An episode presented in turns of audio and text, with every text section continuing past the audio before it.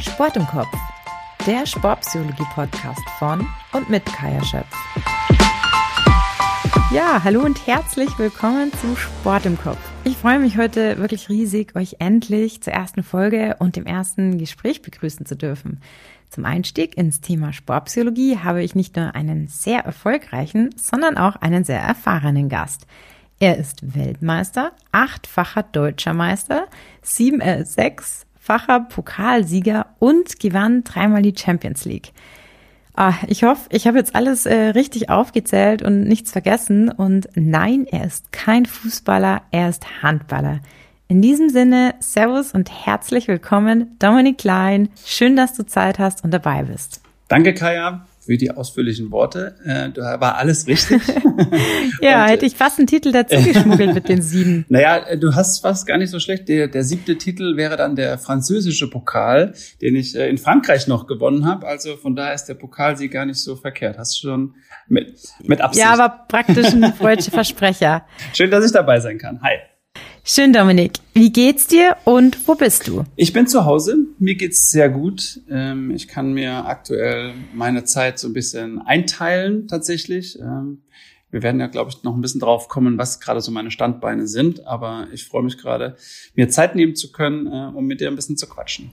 Das freut mich natürlich sehr zu hören. Ja, leider klappt's ja persönlich nicht ganz so oft, dass man sich sieht hier und da. Und deswegen umso schöner, dass es jetzt wenigstens hier per Video oder ja sozusagen per Aufnahme klappt. Dominik, Thema Sportpsychologie. Was bedeutet für dich Sportpsychologie und was verstehst du darunter? Also mit der Sportpsychologie, nachdem ich ja selber, äh, wie du gesagt hast, im, Handball sehr erfolgreich sein durfte, auch lange Jahre in der Nationalmannschaft gespielt habe, war das eigentlich der Erstkontakt über die Nationalmannschaft. Ähm, Juniorenzeit gab es von den Trainern immer mal einen Sportpsychologe vom DOSB, der dazugekommen ist.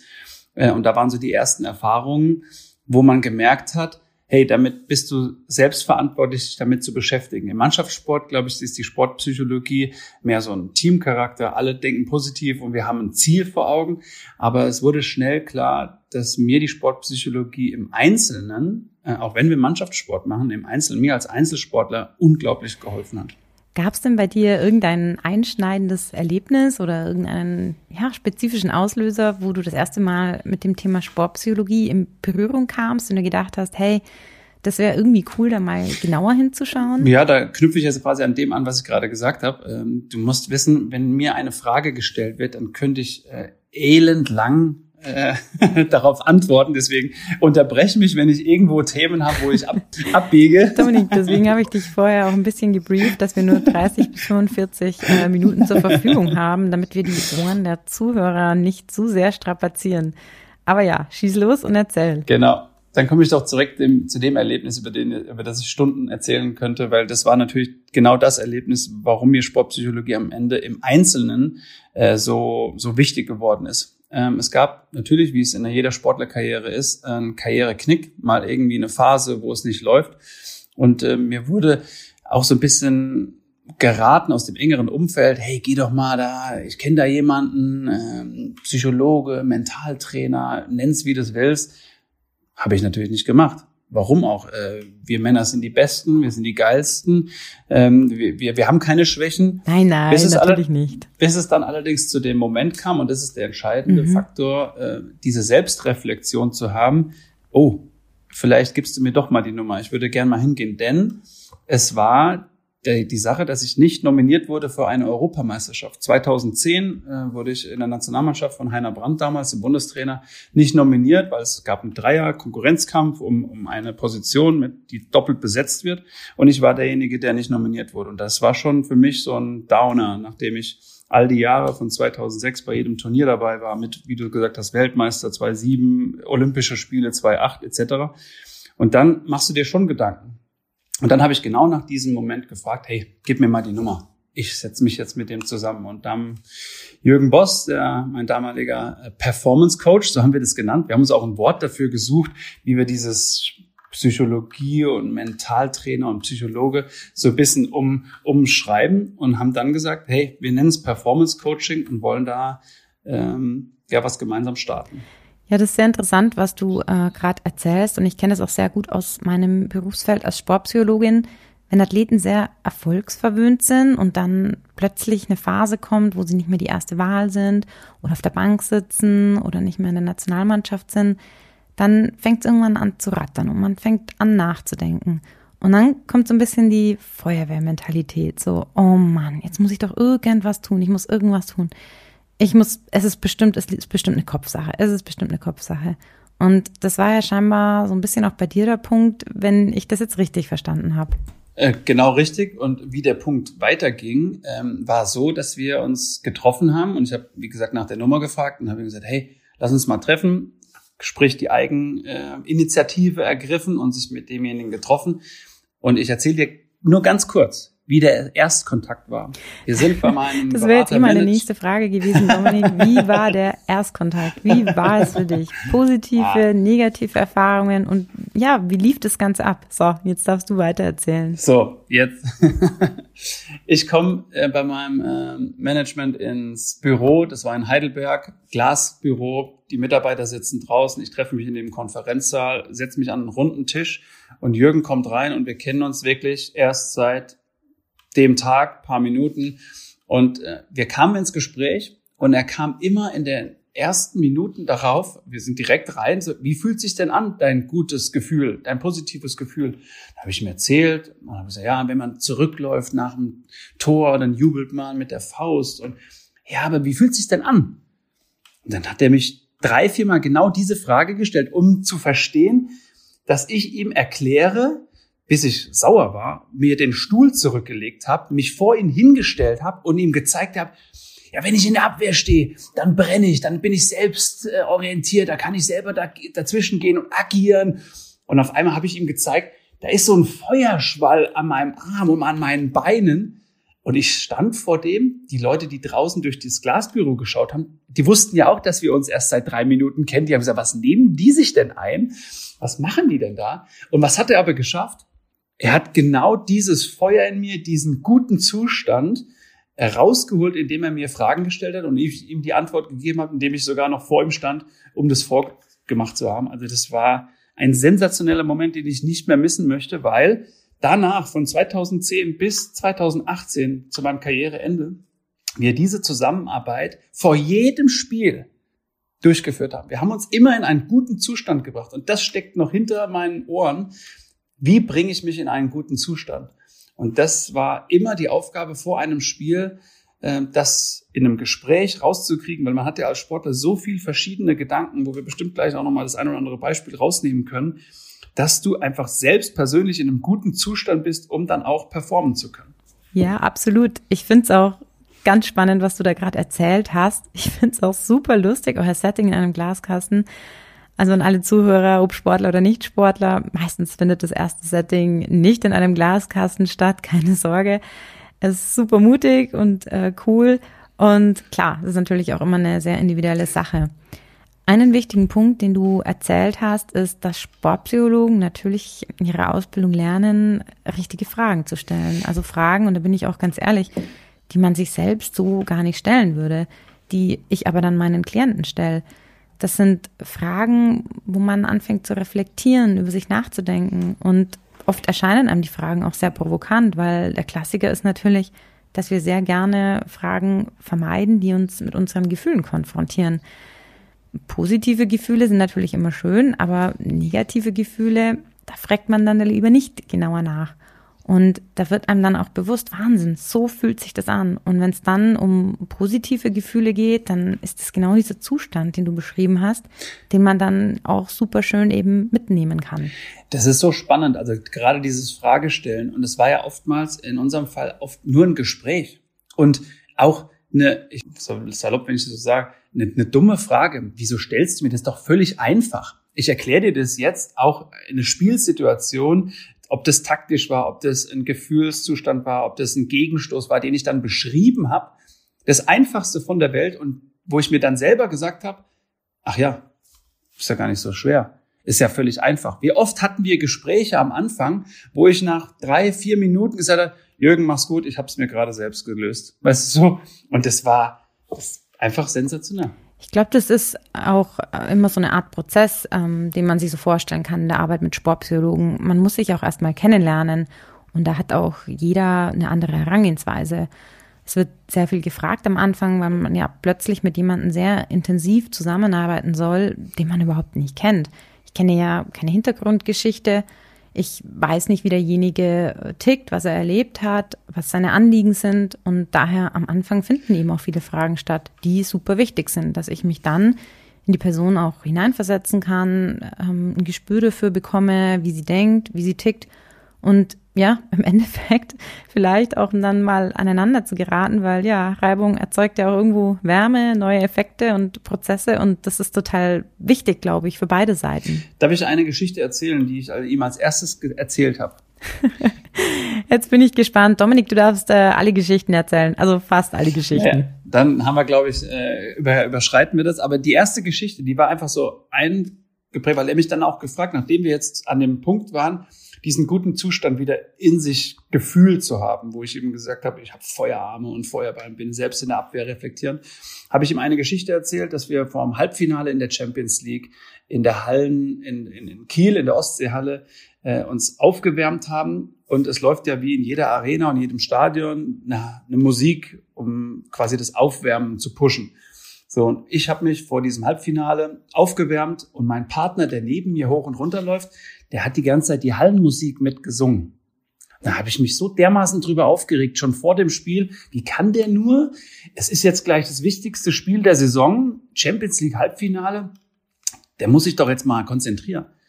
Und dann habe ich mich so lange darüber aufgeregt, bis ich bei der, äh, bis ich die Geschichte erzählt habe und der Jürgen mir die Frage gestellt hat: Wo ist denn dein Fokus? Da war ich so ganz perplex. Was meinst du denn? Ja, wo ist denn dein Fokus? Du regst dich gerade über jemanden auf, den du nicht beeinflussen kannst. Jeder hat ja seinen eigenen individuellen Weg, in einen guten Zustand zu kommen. Und dann diese, diese Erklärung zu haben, ähm, diese Energie, die du jetzt hier vor dem Spiel verlierst, die fehlt dir vielleicht in der 58. Minute, in der Schlussphase, den Gegenstoß, den sieben Meter reinzumachen. Und so darüber zu sprechen mit ihm, was ihr als Sportpsychologen ja dann am Ende ja auch wollt, dass es die, die Diskussion kommt, dass man sich dann die Lösungen selber sagt, das war einfach Einfach ein simpler Tipp und simpler Trick, ähm, das zu verstehen. Ja, und am Ende ähm, war es wahrscheinlich sein individueller Weg, in einen guten Zustand zu kommen, nämlich zu singen, zu lachen, äh, Witze zu erzählen. Das sind ja alles Sachen, wo man keine Angstzustände hat oder keinen Druck äh, verspürt.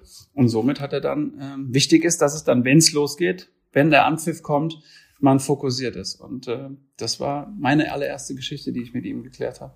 Und genau deswegen unterhalte ich mich immer so gern mit Sportlern, weil die immer so tolle Beispiele aus der Praxis haben. Du hast jetzt gerade äh, zwei sehr wichtige Dinge erwähnt, die mir auch in meiner Arbeit mit Athleten ganz wichtig sind.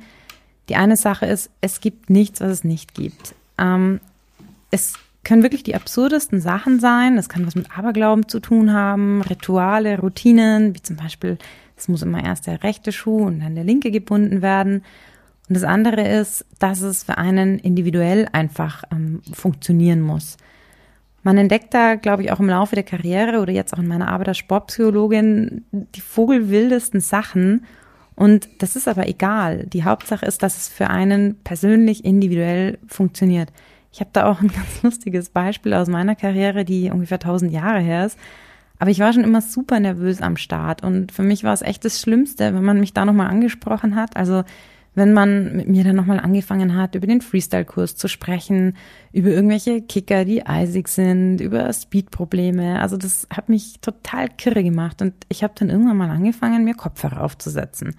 Ich wollte aber auch keine Musik hören, weil das hat mich persönlich jetzt bei meinem Fokus finden auch irgendwie gestört. Aber ich wusste halt, wenn ich Kopfhörer auf habe, dann spricht mich einfach niemand an. Und das war damals so mein Trick, dass ich meine Ruhe habe, ähm, dass mich niemand anspricht, dass ich mich fokussieren kann. Und ja, das war halt irgendwie so mein Ding, mich dann abzuschotten. So, kleine Anekdote aus meiner ähm, ja sehr lange her seienden Leistungssportkarriere. Und noch eine Sache, die du angesprochen hast, die ich äh, sehr, sehr wichtig finde, ist ähm, das Thema Fokus. Ich höre das Beispiel so oft von Athleten, wo die überall mit ihrem Fokus sind, mit ihrer Wahrnehmung und denken mir, Wahnsinn, mit was die sich alles befassen. Also was da an Energie und äh, ja, Konzentration verloren geht. Und ich sage dazu dann immer, control the controllable. Also beschäftige dich einfach nur mit den Dingen, auf die du auch direkten Einfluss hast. Und dann kommst du auch zu dem gewünschten Ergebnis, weil alles andere, sich mit Dingen zu beschäftigen, die ich nicht beeinflussen kann, nicht kontrollieren kann, ist einfach verlorene Energie, weil die hat man ja selbst nicht in der Hand. Die kannst du ja nicht beeinflussen ähm, in dem Fall. Und deswegen ist auch so ein so ein Punkt, wo ich gerne kurz einspringen möchte, was so dieses Visualisieren angeht. Das ist ja auch eine große Technik oder eine große Gabe, die jemand haben kann, ein Sportler haben kann, sich Dinge auch vorzustellen, im Vorfeld eines Spiels schon zu klären. Ob das jetzt in der Auswärtshalle ist, wo man weiß, der Klassikerspruch gibt es, hier haben wir noch nie gewonnen. Oder äh, in, in der Halle habe ich noch nie gut gespielt. Ähm, natürlich kannst du dich aber damit beschäftigen. Nur du individuell, wie du jetzt damit umgehst, zu sagen, hey, aber da gab es ja mit Sicherheit auch noch mal äh, den Moment im Gegenstoß, wo ich getroffen habe. Aber dieses Visualisieren, wenn du mir erlaubst, da eine Sache rauszunehmen, ähm, der Torwart im Handball hat immer oder generell im Sport hat immer leuchtende Farben an. Ist ja klar weil der will ja abgeworfen werden. So, ähm, dann steht da noch ein Carsten Lichtlein im Tor. Damals vor dem Spiel Kiel in Lemgo habe ich mit Jürgen besprochen, du, der Lichtlein, der kennt mich aus der Nationalmannschaft und der hat mir schon immer abge, der hat mir alle Bälle weggenommen und so. Also, wo war der Fokus wieder? Anstatt jetzt mal die Frage zu stellen, wenn du jetzt nach Lemgo kommst, gehst du mal in die Halle und guckst mal, wie das Tor geknüpft ist.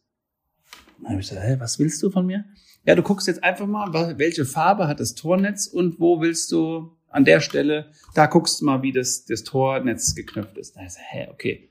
Aber gemacht, dahin gekommen. Auch noch, ich habe übrigens auch ab und zu Kopfhörer aufgehabt, habe Musik gehört, um mich auch in einen guten Zustand zu bringen.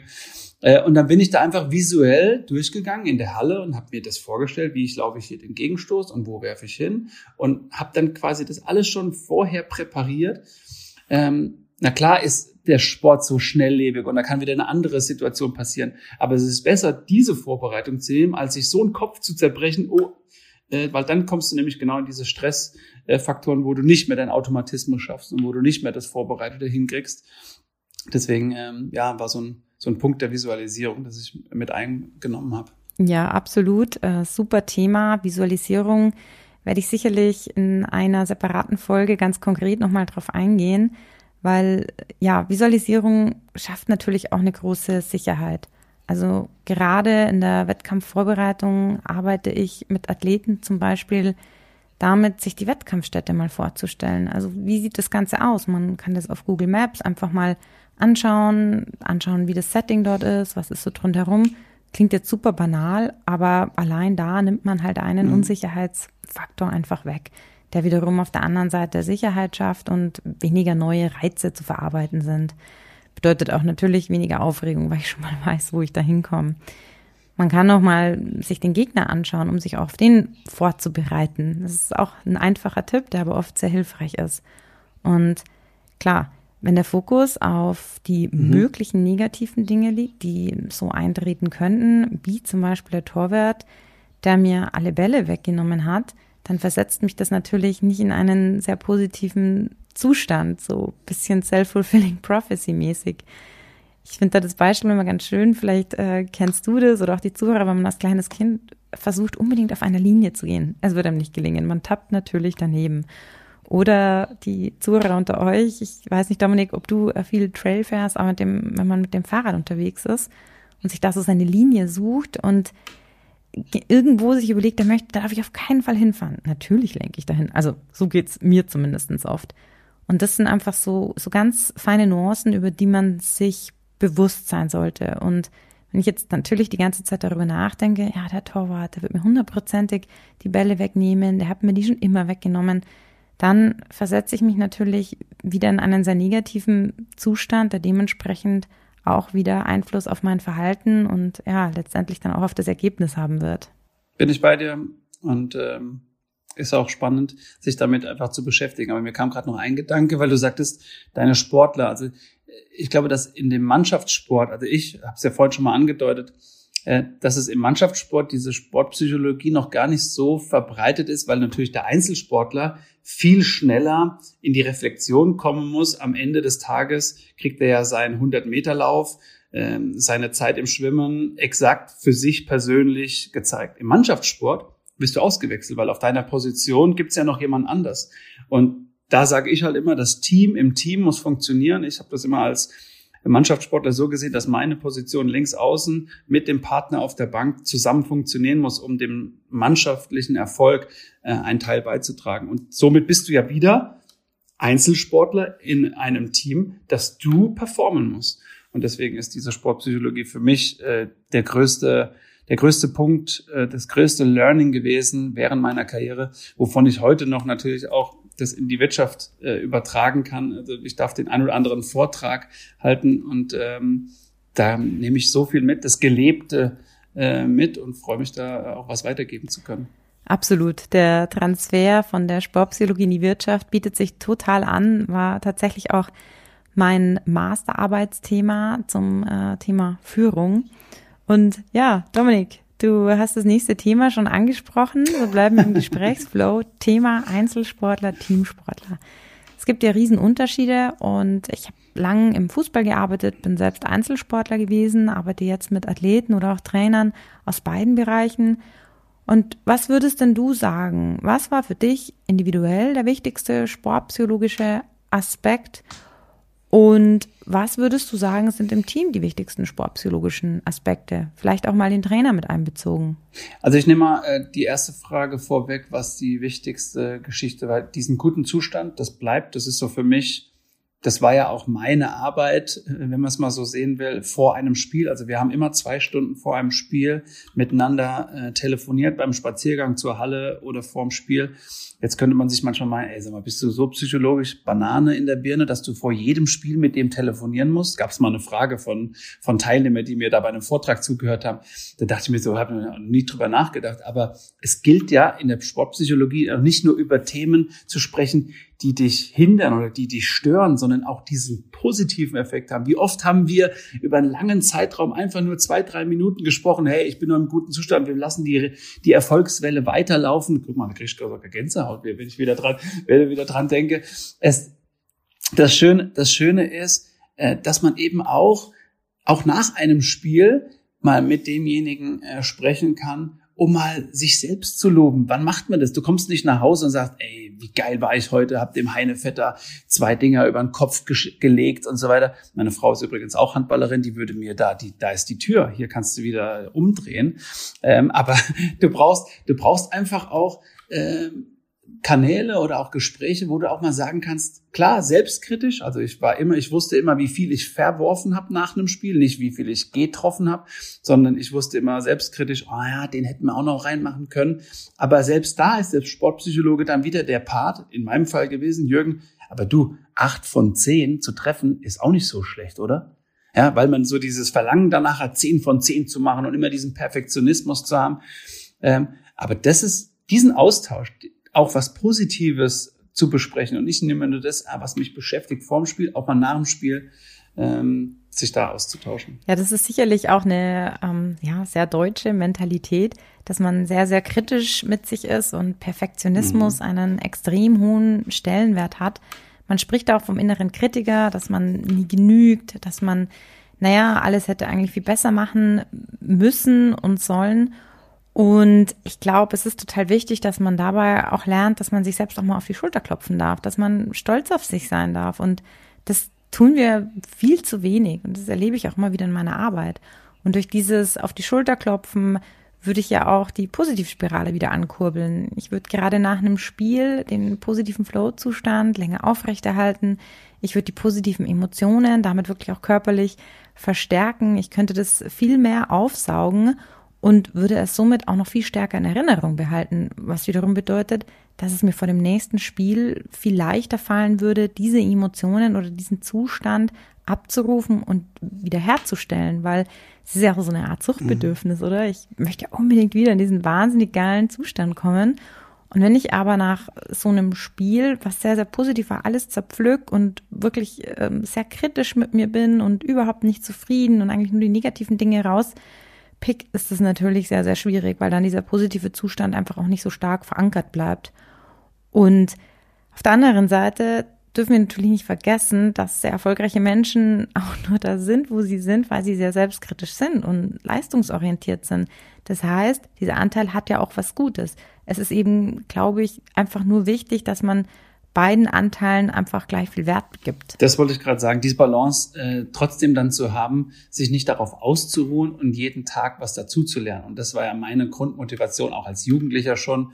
Mein Papa hat mir immer äh, vorm Training gesagt, mach zehn Prozent mehr als die anderen. So, was heißt das? Ich, das? Früher konnte ich mich mit Prozent rechnen, habe ich mich noch nie ausgekannt, äh, als ich zum Training gegangen bin in der E-Jugend oder in der D-Jugend. Aber das heißt ja, nach dem Training noch ein paar Bälle mehr werfen, am Wochenende irgendwann mal zusätzlich laufen zu gehen, so, so immer wieder einen drauf zu packen. Und diese Bausteine, die sich dann so übereinander äh, stellen, da hat mir mein Papa auch dann immer so was Schönes beigebracht, den Baustein mal wieder nach unten nehmen, das Fundament zu bauen, damit es nicht zu wackelig wird.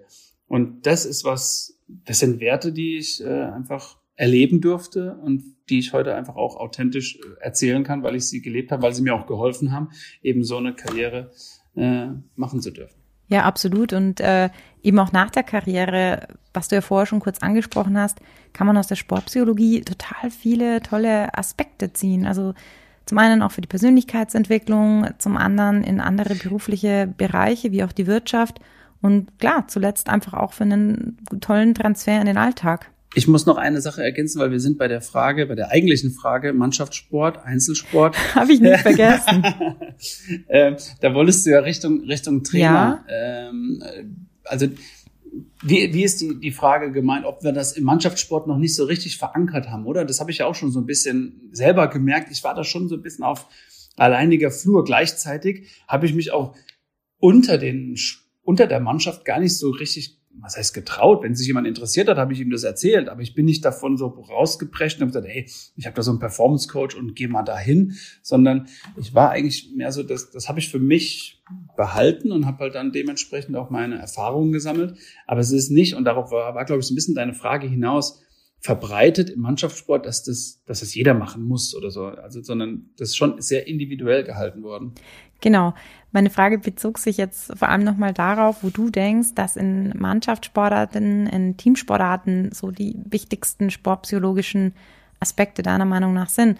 Ich weiß, es wird ja leider immer noch teilweise etwas stiefmütterlich behandelt, ähm, kommt aber immer mehr und das ist total schön. Und ja, die Frage war jetzt einfach nochmal, wo du denkst, dass in Teamsportarten die wichtigsten sportpsychologischen Themen sind.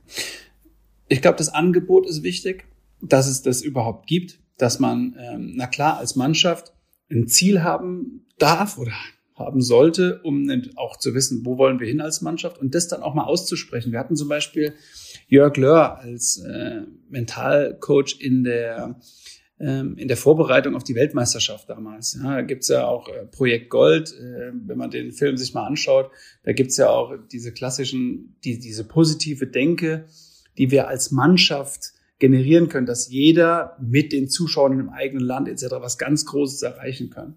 Aber es gab damals auch ein in einer, in einer kritischen Situation, damals von der EM-Qualifikation, diesen Moment, wo wir vor der Mannschaft die Fragen beantworten sollten, warum bin ich eigentlich hier? Was ist mein Teil, dass ich beitrage, um dieses Ziel zu erreichen? Und was erwarte ich von den anderen aus der Mannschaft. Und das von der Mannschaft einzeln ausgesprochen, das war, das war Wahnsinn, was das mit jedem dann auch gemacht hat, wie man ihn dann auch wahrgenommen hat. Was ist denn, wie fühlt er sich denn in der Mannschaft? Was gibt er denn? Daran kannst du ihn auch festnageln. Ne? Wenn du vor der Mannschaft sagst, was dein Teil ist, um dieses Ziel für die Mannschaft zu, zu erreichen. Das war damals ein super spannender Moment, wie man im Mannschaftssport äh, was, was erreichen können. Und na klar haben wir diese Quali tatsächlich dann äh, umgebogen. Äh, es war damals gegen Island, äh, werde ich nie vergessen, wie wir da in Rückstand waren nach dem Hinspiel. Und dann hat sich unser Bundestrainer damals gesagt, ey komm, Jörg Löhr, ehemaliger Handball-Nationalspieler, jetzt einer der größten Mental-Coaches äh, überhaupt, kam dann zur Mannschaft spontan dazu. Und da haben wir genau dieses, diese Fragen äh, voreinander äh, beantwortet. Und dann haben wir die Isländer weggefegt. Das war äh, Wahnsinn damals. Ja, das ist auch genau das, wenn man sportaffin ist und ähm, viel Sport schaut, was man total oft beobachtet, wo man sich so als Zuschauer immer fragt, was ist denn da jetzt passiert?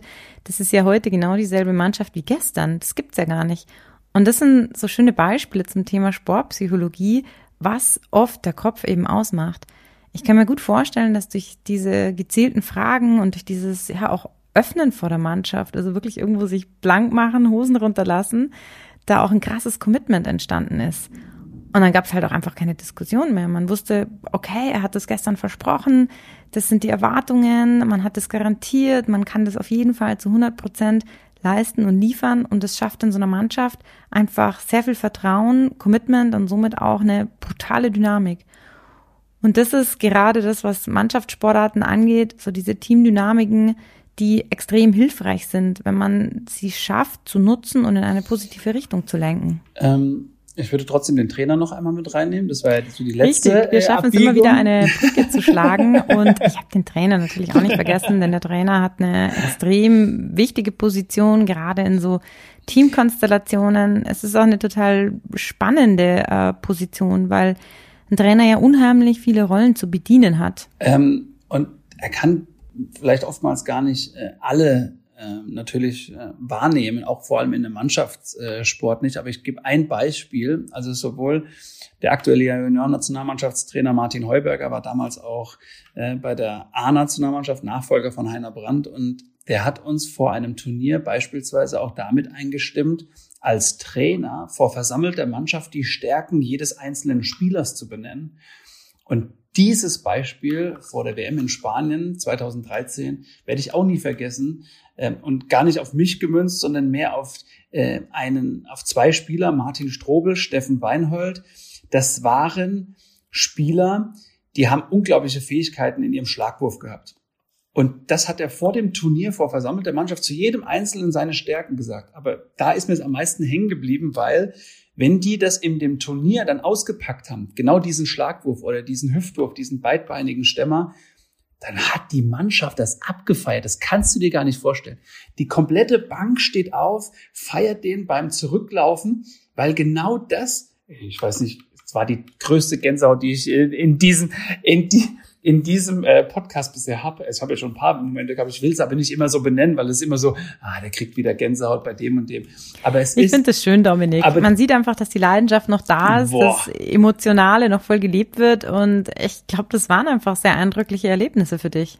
Und das war äh, von Martin Heuberger damals so sensationell initiiert. Deswegen, das war so ein positives Beispiel, wie auch ein Trainer sowohl eine Hilfe, sich das als Hilfestellung nehmen kann für die Mannschaft, so jemanden ins Team zu holen, aber auch selber in der Lage ist, mental so die Mannschaft zu stärken, dass sowas bei rauskommt, wie ich es gerade beschrieben habe. Ja, ein super schönes Beispiel auch wieder zum Thema Coach the Coach. Trainer hat einfach eine unheimlich wichtige Rolle, gerade in so einem Teamgefüge. Und da gibt es eben Trainer, die bringen von ihrer Persönlichkeit, ähm, ja, von Haus aus schon sehr viel mit. Es gibt Trainer, die haben ganz viel Potenzial, aber nutzen es nicht, also schöpfen es teilweise gar nicht wirklich aus. Und es gibt Trainer, die da sicherlich Optimierungsbedarf haben und denen das Thema Coach to Coach total gut tun würde es spielt einfach eine Rolle, mit welcher Art man kommuniziert, in der Art, wie man auf die Mannschaft eingeht, auf die Individuen. Und das sind ganz wichtige Führungsqualitäten. Es sind ja auch unheimlich viele Rollen, die ein Trainer da zu bedienen hat. Eigentlich ist es absoluter Wahnsinn, das alleine auszufüllen, warum ja ein Trainer auch oft einen Co-Trainer hat. Oder ja. je nach Größe der Mannschaft oder Sportart auch einen zweiten Co-Trainer, um man, damit man so die Rollen so ein bisschen verteilen kann. Aber der Trainer hat einfach einen enormen Einfluss und Deshalb würde ich mir wünschen, wenn das Thema Coach the Coach einfach noch mehr implementiert werden würde. Aber letzten Endes muss natürlich ähm, jeder selbst wissen, woran er arbeitet, wo er optimieren möchte, wo er sich auch Hilfe holen möchte und vielleicht sagt, hey, das ist cool, ich schaue mir das mal an, weil unterm Strich funktioniert es nur, wenn es jemand auch wirklich einfach selbst will. Genau, und es ist, kann ja nur ein Baustein sein, vielleicht, dass es jedem äh, hilft, weil es gibt ja auch Spieler, die sagen, ey, Trainer, lass mich mit dem Scheiß in Ruhe, äh, ich mach, ich mach mein Ding. Aber das auch zu wissen und um zu wissen, welche Individuen in deiner Mannschaft was benötigen, brauchst du wieder die Kommunikation. Und deswegen, ja, der Trainerjob ist schon ein, ein großer. Mal gucken, ob es mich irgendwann mal dazu verschlägt, das auch mal irgendwie weiterzugeben. Dominik, das wäre jetzt tatsächlich meine nächste Frage gewesen. Wie sieht's denn bei dir aus mit der Trainerkarriere? Könntest du dir das vorstellen? Also ich könnte es mir bei dir super gut vorstellen, aber ja, kannst du dir das vorstellen? Also ich kann es mir auch sehr gut vorstellen. Tatsächlich im Inneren ist es ja auch schon jetzt so, dass ich gerne was weitergebe. Vor allem allerdings im Moment im, im Kinder- und Jugendbereich. Ähm, ich habe durch meine Gemeinnützigkeit und auch die Tätigkeit beim Bayerischen Handballverband ähm, dort einfach den Fokus jetzt auf die, auf die Kleinen, auf die Jungen ähm, gelegt, weil die man auch noch so ich will nicht sagen, schön formen kann, aber den kann man einfach was mitgeben. Die nehmen so viel auf. Ähm, aber ich meine, der Inhalt und das Know-how von so tollen Trainern, die ich erleben durfte, äh, bis zur Nationalmannschaft und Champions League, du hast es angesprochen, gilt es vielleicht auch irgendwann mal in den Leistungssport zu bringen. Nur ich weiß ja selber, wie dieses Hamsterrad, wie schnell dieses Hamsterrad ist. Das ist ja noch schneller als als Spieler. Äh, als Spieler sind wir früher aus der Trainingshalle raus und haben uns gefreut, jetzt Abendessen zu gehen mit der Truppe. Und als Trainer gehst du raus und setzt dich vor den Computer, machst Videoschnitt, machst noch Sponsorengespräche, kümmerst dich um die, um die nächste Saison. Also der Trainerjob ist wirklich ein, ein riesen, eine Riesenaufgabe. Aber vielleicht, wenn die Kinder mal irgendwann so selbstständig sind, ähm, gibt es vielleicht noch eine Möglichkeit, irgendwo einzusteigen. Ja, ich bin gespannt, Dominik. Ich werde es definitiv verfolgen, ob es dich noch in eine Trainerkarriere verschlägt. Thema Nachwuchssport, Nachwuchsleistungssport. Ich weiß es ja und du hast es den Zuhörern auch gerade erzählt. Du bist da ja sehr engagiert und auch ich habe lange im Fußball gearbeitet, habe das Nachwuchsleistungszentrum der TSG Hoffenheim sportpsychologisch betreut mir hat die Arbeit wirklich immer total viel Freude gemacht. Ich fand es super schön, super spannend und ich war echt auch richtig beeindruckt, wie viele Gedanken sich die Jugendlichen zu dem Thema Sportpsychologie auch schon machen und wie reflektiert die oft sind. Inwieweit denkst du, wäre es wichtig, auch im Nachwuchssport das Thema Sportpsychologie viel früher zu implementieren, die äh, Jugendlichen dafür zu sensibilisieren? Und was macht ihr da schon ähm, im Nachwuchssport? Also ich bin sofort dabei, denn äh, ich habe beim Bayerischen Handballverband auch Förder- und Leistungscamps in den Ferien und ich habe tatsächlich in diesen Pfingstferien zum ersten Mal eine Sportpsychologin dazugeholt, die ich einfach mal testen wollte, wie die Kinder das annehmen, Jugendlichen das annehmen. Und wie du auch da sagst, es ist komplett individuell. Aber auch da schon mal das Angebot in so jungen Jahren, wo sie jetzt merken, hey, in der Talentförderung geht's vielleicht noch mal einen Schritt weiter. Ich habe Ziele, ähm, ich brauche ein paar kleine Tools, die mir vielleicht helfen, eine, eine Startroutine zu haben für ein Spiel etc. Also ich kann auch von meinen äh, Stories dann so ein bisschen erzählen, wo sie merken, ah, das ist mir eigentlich auch passiert schon. Äh? Vielleicht könnte ich mir da was anhören. Und allein dadurch, dass wir das Angebot geschafft haben, da sich mal in Ruhe während einem Camp die Zeit zu nehmen, das, glaube ich, war schon Erfolg genug, dass man sagt, hey, man gibt es einfach weiter. Und äh, na klar sind die, die Mädels da immer ein bisschen offener, äh, was ich so an Erfahrungen jetzt gemacht habe. Und die Jungs teilweise, die das so ein bisschen belächeln und sind dann auch ein bisschen in der Pubertät. Aber trotzdem gibt's auch da äh, jedem individuell überlassen, mal so ein kleines äh, Sheet, wo sie sich aufschreiben können, was sind denn die Gedanken, was brauche ich dafür, um die zu lösen und was ist eigentlich meine Wunschvorstellung. Also hat man schon so ein kleines Portfolio auch mal direkt genutzt äh, um es Ihnen mal ein bisschen näher zu bringen, was eigentlich Sportpsychologie äh, bedeutet. Deswegen aktuelles Beispiel haben wir direkt mal im Bayerischen Handballverband umgesetzt. Ja, sehr schön. Das freut mich natürlich zu hören. Und ich kann das nur unterschreiben, dass das Sensibilisieren im Nachwuchsbereich super wichtig ist und ähm, vielleicht auch in der Zukunft sehr hilfreich sein kann. Ähm, oft ist es ja zu gegebenen Zeitpunkt nicht nötig und das ist auch voll okay und man muss auch nicht alles psychologisieren. Das, glaube ich, kann man an dieser Stelle vielleicht auch mal sagen, aber Irgendwann ist vielleicht der Zeitpunkt und es klingelt und äh, der Athlet erinnert sich und weiß sofort, hey, das Thema, ich hatte das schon mal, ich weiß, wo ich mir Hilfe suchen kann. Und dann verliert man auch einfach nicht so viel Zeit. Und ja, so Workshops sind natürlich eine super schöne Möglichkeit, äh, die verschiedenen Facetten der Sportpsychologie zu zeigen, angefangen von Körpersprache bis hin über Umgang mit Stress und Drucksituationen, Angst. Also all diese Themen, die einem vermutlich irgendwann mal in der Laufbahn begegnen werden. Und ich glaube, das ist schön, wenn man das im Nachwuchs schon mal irgendwie implementieren kann, aber auch bei jungen Profis, wo vielleicht die Thema Psychologie, Sportpsychologie auch noch ein Stück weit negativ behaftet ist, so Psycho und so weiter, ja, Schwäche zeigen. Wir hatten es ja heute schon mal. Und viele wissen eigentlich gar nicht, dass es hier überwiegend oder viel auch wirklich ums Optimieren geht. Ähm, ja, ich wollte einfach nur das auch nochmal äh, bestärken und ergänzen, dass dieses, am Ende ist es dann trotzdem aber auch das Einzelgespräch, was die Jugendlichen gerne haben wollten. Ich habe dann angeboten, auch, hey, lasst uns äh, auch mal 15 Minuten alleine sprechen und da eure Gefühle mal rauslassen. Und da, da ist es auch von bis komplett individuell. Manche überlegen sich in dem Jungen, ja, ich möchte gerne in der Auswahl weiterkommen und ich bin aber nicht nominiert. Und dann habe ich immer so die Antwort, wisst ihr was, ihr habt mir alle eins voraus. Ich war nie in der Auswahl, sondern bin so ein Spätstarter gewesen, der dann erst durch einen Trainerwechsel, durch einen Vereinswechsel, durch vielleicht körperliche Konstitution stärker geworden zu sein, ähm, bin ich dann erst so ein, zu, zum Letzt in die Juniorennationalmannschaft äh, mit aufgesprungen. Und ähm, aber auch was Schönes auszusprechen. Es gab auch viele, die gesagt haben, ey, ich bin so dankbar und so froh, hier zu sein. Und auch das mal auszusprechen, da kommen wir wieder an den Punkt, im Gespräch kannst du so vieles loslassen und loswerden, äh, dass mich das total gefreut hat, mit den, mit den Jugendlichen da äh, auch ins Einzelgespräch zu gehen. Absolut, ja, es sind immer super schöne Erfahrungen, gerade eben im, im Nachwuchssport. Und ich glaube, gerade so Workshops oder Trainingslager bieten sich eben an, um den Zugang auch zu erleichtern. Also auch zu erklären, was für Möglichkeiten es gibt und an wen man sich wenden kann. In Deutschland zum Beispiel auf dem Bundesinstitut für Sportwissenschaften gibt es eine Seite mit Experten. In Österreich es gibt inzwischen ähm, total viele Experten, an die man sich wenden kann. Und ich empfehle auch immer, sich vielleicht mal mit anderen Sportlern auszutauschen oder auch Trainern oder ja, vielleicht inzwischen in Ruhestand gegangenen Sportlern, ob jemand schon mal eine gute Erfahrung mit einem Mentaltrainer oder Sportpsychologen gemacht hat. Und was auch wichtig ist, es ist ja nie verpflichtend. Also man kann sich auch einfach mal zwei, drei Leute anhören. Das ist ganz unverbindlich. Ich sage auch immer jedem, ähm, schlaf einfach mal erst eine Nacht drüber, ob du mit mir arbeiten möchtest oder nicht. Weil ich das persönlich auch total wichtig finde, dass sich dann jemand auch wohlfühlt, weil es ja auch viel mit Vertrauen zu tun hat. Und da gibt es inzwischen ja wirklich ganz viele tolle Möglichkeiten. Das war schön. Dominik, neben der Sportpsychologenunterstützung finde ich es auch mal total wichtig, darüber zu sprechen, was für eigene Ressourcen man vielleicht auch schon zur Verfügung hat, die man irgendwie auch so gar nicht auf dem Schirm hatte. Ähm, ja, vielleicht so zum Ende hin, was würdest du da empfehlen? Was war für dich persönlich auch wichtig, neben der äh, mentalen Betreuung, ähm, neben dem Sport, für ein klares Mindset, für deine mentale Stärke? Also du sagst ja, neben dem Platz heißt ja dann schnell die Familie, das engere Umfeld, die Freunde.